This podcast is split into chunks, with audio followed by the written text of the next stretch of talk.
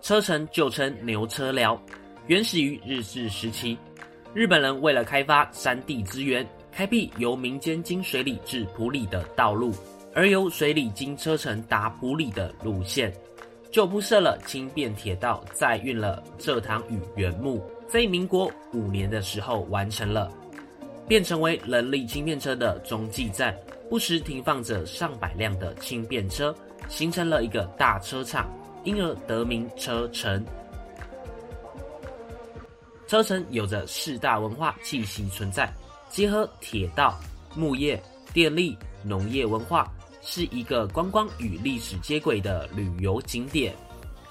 火车站是吉吉支线的终点站，吉吉线全长二十九点七公里，是台铁支线中最长的一条铁路，所以啊，车城火车站固有“最后的火车站”之称。假如你从二水站上车，可以饱览沿线风光，在穿越了第五座隧道以后，视野从隧道里的一片漆黑到眼前蓝天绿林的豁然开朗，犹如进入桃花源般的意境，因而又有秘密花园之称。车城休息区的范围很广，涵盖了什么呢？涵盖了车城火车站、嘉梅平台、车城老街、林班道体验工厂、车城木业展示馆、国宝列车、车城酒庄、林业教育园区。主木池步道等等，至少得花半日以上，才有可能将全程走完。车城车站是吉吉支线的起訖站，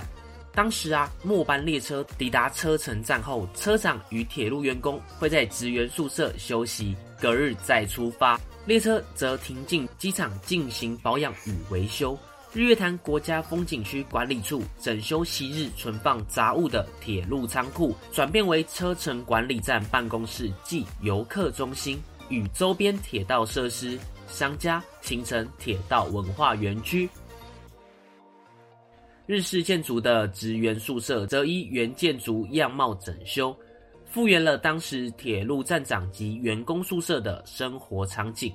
体验日式生活美学，同时也将机场遗址保留下来，让游客得以感受当年的情景。这里的铁道观光小学堂自民国八十九年起，由日月潭国家风景区管理处着手规划至今，展现不同的风貌。现在已经是以星星漂亮的景点，值得大家来探索这玉山下的秘密花园。游客中心原为车城国小。展示古董火车头和车厢，环状小铁路展区会环绕整个服务中心，小火车会固定时间移动，升旗台变成了搭车的月台，原有的教室还将规划为农特产品展示中心，让来访的游客全方位的了解集集铁道支线的风情与特色。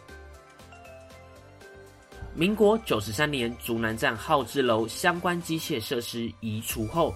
日月潭国家风景区管理处将竹南站号志楼建筑主体搬迁于集集线车城火车站，也逐步收集了保存相关铁道设施，建设车城为户外铁道展示园区，像是台铁的 R 一零零柴电机车与台铁三五 SPK 三二七零零普怪车等，而伫立在号志楼旁的两个水泥外观建筑，则是加水塔及加美平台。在车城车站旁的林业教育园区，是为了发扬木业的工业特色及环保再生林概念，也提供木工 DIY 的体验乐趣。园区有安排专人导览，门口走道两旁有餐饮商家，沿着通道会到一个充满绿意的中央广场，可以看见不少的旅客在这休憩。旁边几间商店可以逛逛，买个纪念饰品。离开了林班道，沿着坡道往上走，有一处湖光碧绿的楚木池。它原本呢、是储存原木的一个池子，在民国五零到六零年代，车城木业发达时期，使用搬运木材的天车，也就是起重机，将原木浸泡在池子内，以延长木头使用期限。现今储木池与天车已经没有再作用喽。结合周遭的自然生态，种植枫树、樟树、落羽松等植物，成为一处人文景观的地景，悠悠意境。而临于楚木池旁的建筑物，则是远近驰名的木桶便当餐厅。